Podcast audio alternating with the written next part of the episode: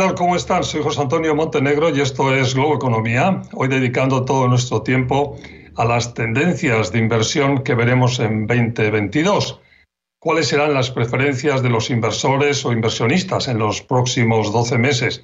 Algo que vamos a hacer con el CEO de una prestigiosa empresa de ETFs, GlobalX, que conoce muy bien por dónde van y por dónde pueden ir las cosas. Porque si hay un instrumento adecuado para reflejar las tendencias de inversión, ese es sin duda el ETF o Exchange Traded Fund, fondos de los que se hace trading como si fueran acciones. Y por eso seguro que la conversación va a ser especialmente útil. ¿Y qué es tendencia ahora mismo en inversión? Pues eh, desde luego y de entrada al propio instrumento, el ETF, que el pasado mes de noviembre alcanzó el récord de acumular un total de un millón de dólares en activos de un millón de millones, perdón, un millón de millones de dólares en activos en todo el mundo, un trillón dólar. Y es que eh, cada vez hay más y más nuevos inversores por todas partes entrando en bolsa. Esa es definitivamente otra tendencia que además está creciendo con gente especialmente joven. Luego hablamos de eso. Otra preferencia definitivamente es el alza eh, de las llamadas inversiones responsables o ESG, por las eh, iniciales en inglés de medio ambiente, sostenibilidad y buen gobierno corporativo. Cada vez hay más inversores exigiendo a sus gestores que sus inversiones sean responsables con el cuidado de estos tres aspectos. Eh, la gente obviamente quiere hacer dinero, pero no quiere destruir el mundo ni la naturaleza y tiene cada vez más conciencia social del papel que debe tener cualquier empresa sea de lo que sea, en nuestra sociedad. La pandemia nos ha acercado más a esa sensibilidad y no lo duden, con sus más y sus menos, esa sensibilidad irá en aumento. También, por supuesto, eh, la pandemia ha sido un acelerador de la puesta en práctica de algunas tecnologías o modalidades de comercio, como la comunicación en remoto o las entregas a domicilio, por no citar una lista mucho más larga de actividades que se han beneficiado y se están beneficiando de la situación, que aunque moderen su éxito con el tiempo, está claro que han llegado para quedarse. Pero luego hablamos más de eso, como también del recorrido que ven los analistas a la inteligencia artificial o la ciberseguridad, por citar dos apartados eh, de los que hablamos más cada día.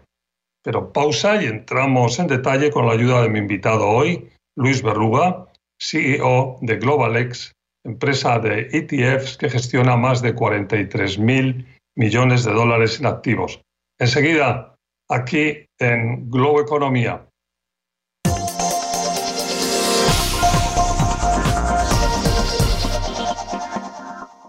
Hola de nuevo, como les decía hace un momento, mi invitado hoy es Luis Berruga, CEO de GlobalX, una prestigiosa empresa de ETFs que gestiona más de 43 mil millones de dólares en activos.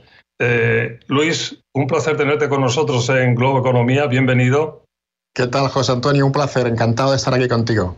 Y gracias por eh, aceptar este tema difícil de hablar de las tendencias de inversión en 2022, lo que tenemos por delante, pero si hay alguien que conoce eso bien, eh, sois vosotros y, en concreto tú, en un año en el que además una de las principales tendencias es el éxito tremendo de los ETFs. Sí, pues la verdad es que ha sido un año espectacular para los, los ETFs en concreto. Yo creo que los inversores por todo el mundo prácticamente se han dado cuenta de los beneficios estructurales que el formato ETF presenta desde el punto de vista de liquidez, puesto que se pueden comprar y vender muy fácilmente en bolsa, como las acciones de compañías normales.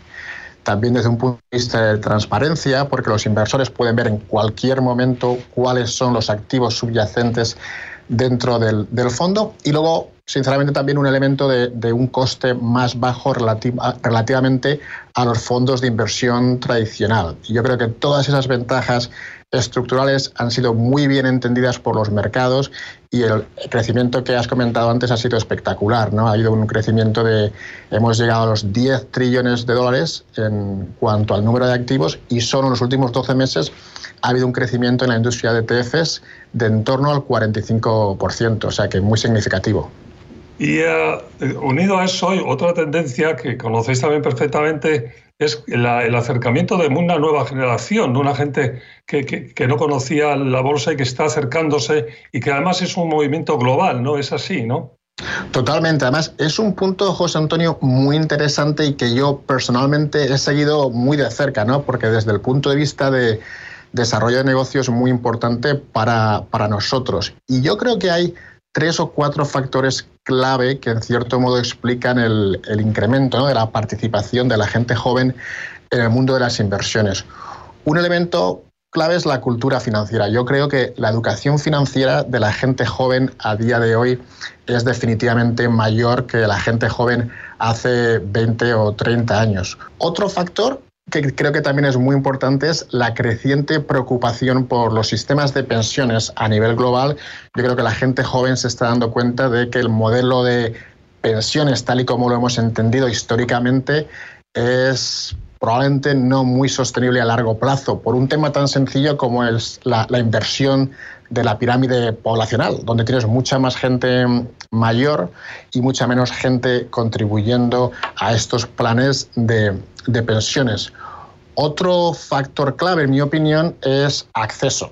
Si piensas hace 15 o 20 años, eh, mucha gente no sabía exactamente dónde ir para poder recibir la información sobre los mercados o poder operar y comprar acciones. Y a día de hoy, simplemente desde tu teléfono móvil puedes descargarte una aplicación de fintech o un robo-advisor y en cuestión de minutos estar operando acciones de una compañía o acciones eh, de ETFs, ¿no?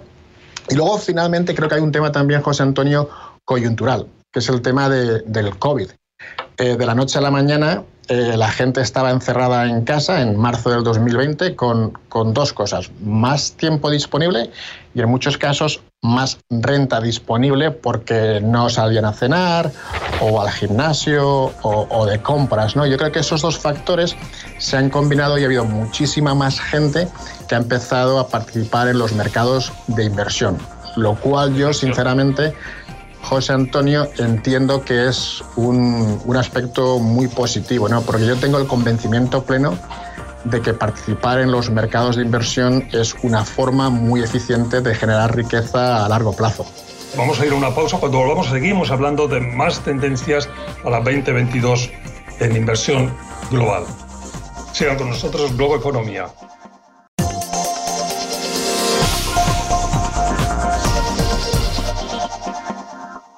Hola de nuevo, Globo Economía. Estamos hoy hablando de tendencias de inversión para 2022 con Luis Berruga, CEO de GlobalX. Y decíamos, Luis, al a la pausa, que seguíamos ahora con más tendencias. Y bueno, otra de las, yo tengo una lista aquí.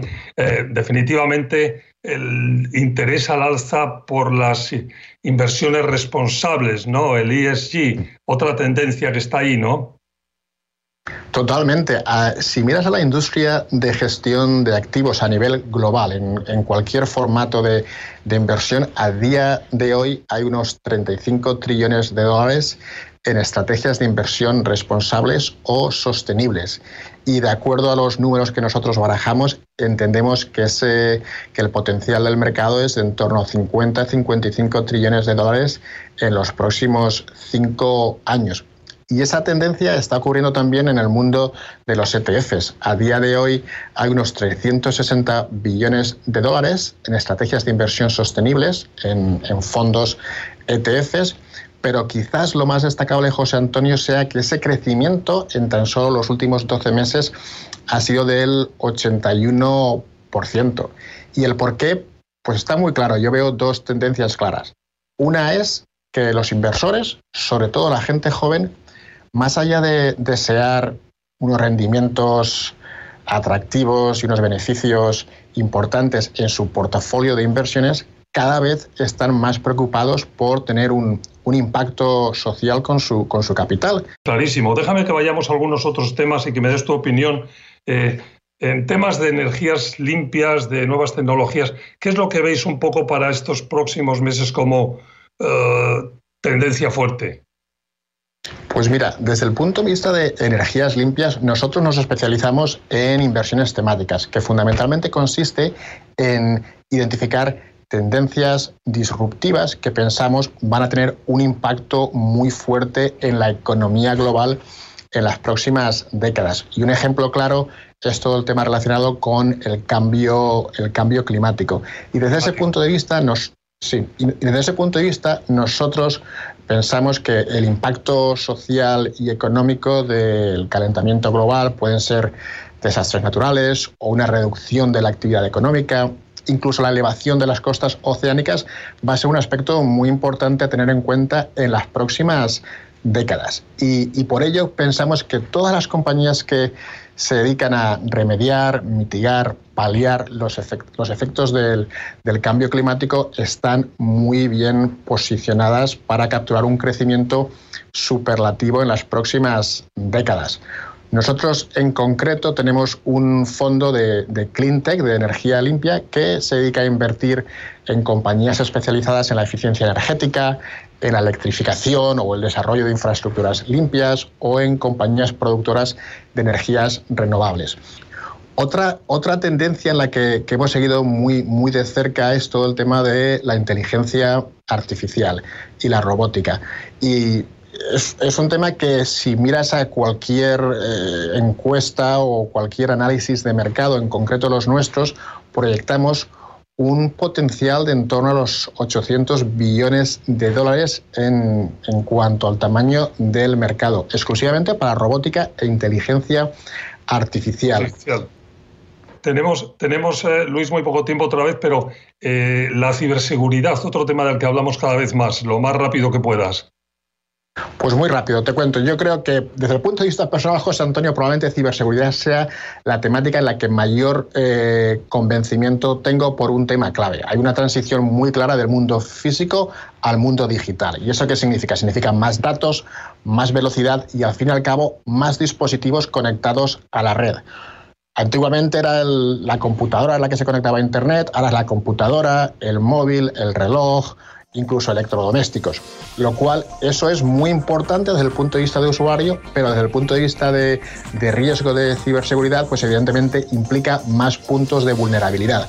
Con lo cual yo creo que estas compañías de ciberseguridad o seguridad cibernética están muy bien posicionadas para capturar un crecimiento muy atractivo en las próximas décadas. Bueno, pues otra vez muchas gracias por esta rapidez y vamos a una pausa. Cuando volvamos seguimos hablando un poco más de esto y de el impacto y la importancia que ha tenido la pandemia también en el desarrollo o en la aceleración de algunas tendencias de inversión. Sigan con nosotros Globo Economía.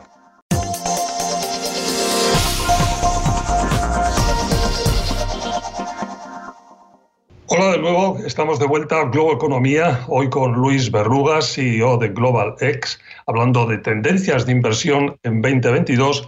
Y decíamos salirnos a la pausa, Luis, que íbamos a hablar en este bloque sobre todo de algunas tendencias que ha acelerado eh, la pandemia. Y, estábamos hablando justo de ciberseguridad. Tú decías que, por supuesto, importantísimo el tema de cómo se ha ampliado eh, la preocupación, por decirlo así, de la ciberseguridad de, la computadora a, cualquier otro tipo de electrodomésticos o de objetos con los que eh, estamos cada día. Y eso un poco ha pasado también con el tema de la pandemia y de algunos tipos de, actividades ¿no? que, que, hacíamos de forma más eh, bueno, restringida. ¿no? Eh, ¿Cuál, ¿Cuál, es vuestro acercamiento a ese tema? Pues yo creo que, la situación con la pandemia ha tenido un doble efecto en muchas de estas inversiones temáticas que son tendencias que pensamos que van a tener un impacto en la economía muy importante. Pueden ser tecnologías disruptivas, pueden ser cambios en los hábitos de consumo o incluso en las tendencias demográficas. Y nosotros vemos dos, dos temáticas claras. Una es el comercio electrónico. Ha habido una expansión muy clara en el mercado del comercio electrónico por un tema muy sencillo. Eh, antes de la pandemia había un segmento de la población bastante grande, por lo general la gente mayor que no eh, compraban productos o servicios por Internet, aunque a lo mejor tenían la capacidad técnica para hacerlo. Pero con el contexto de la pandemia, pues mucha de esta gente ha empezado a utilizar el comercio electrónico como una forma muy normal de su día a día de conseguir productos y que se les llevasen a, a casa. Con lo cual el comercio electrónico es una tendencia muy fuerte que hemos visto y la otra tendencia que hemos visto muy, muy potente en cuanto al tema de la pandemia ha sido la computación en la nube, por, por, un tema claro. Al fin y al cabo, la computación en la nube es la tecnología, la infraestructura, la arquitectura que soporta todo sistema de videoconferencias y otras herramientas de trabajo remoto y trabajo descentralizado, con lo cual nosotros en concreto, esos dos fondos, comercio electrónico y computación en la nube, hemos visto un interés eh, exponencial en los, últimos, en los últimos meses. ¿Y qué sensación tenéis eh, a medio plazo ¿Va a seguir eso tan fuerte con la misma aceleración o se retraerá un poco, eh, se normalizará? ¿Cuál es un poco el, futuro de la aceleración de estas tendencias de las que hemos visto tanta, tanta velocidad en los últimos meses? Muy buen punto. Yo creo que a medida que la economía vaya volviendo a la normalidad ¿no? y, se siga reabriendo eh, en la época de, después de, de COVID, yo creo que puede haber un pequeño ajuste a la baja en la utilización de ciertas tecnologías. Sin embargo, yo no creo que vaya a ser una corrección total de que volvamos a la época de antes de la pandemia. Yo creo que los hábitos adquiridos durante la pandemia en cuanto al comercio electrónico o a una mayor utilización de sistemas de trabajo remoto, yo creo que esas tendencias van a seguir siendo muy vigentes de ahora en adelante. Pues Luis, eh, no tenemos mucho tiempo y como estamos en estas fechas de cambio de, año y tenemos la suerte de tenerte con nosotros, no puedo dejar de preguntarte un poco por tu podcast, tu visión de que, cómo va a ser 2022, pero no solo en este tema de las tendencias, sino un poco la economía, los mercados, eh, la bola de cristal esa siempre difícil de hacer, pero en fin, en estos momentos no puedo evitar preguntarte eso. No, por supuesto. Pues yo sigo siendo bastante optimista, José Antonio. Es cierto que yo soy una persona optimista por naturaleza, pero sigo pensando que al fin y al cabo la economía mundial lleva prácticamente dos años a medio gas. Esa es la realidad. Y yo estoy convencido de que el 2022 va a ser un poquito el, año del cambio y de la vuelta a la normalidad, lo que yo creo va a tener un impacto bastante positivo en la economía a nivel global.